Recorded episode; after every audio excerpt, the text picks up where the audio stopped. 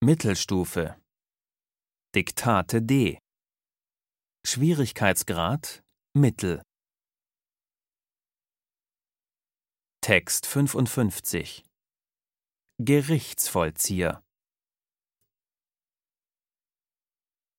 Zwei Millionen Familien in Deutschland gelten als überschuldet oder sind finanziell ruiniert.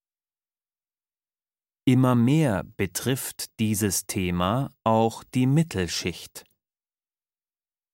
Die Gründe hierfür sind oft Scheidung, Krankheit und Arbeitslosigkeit.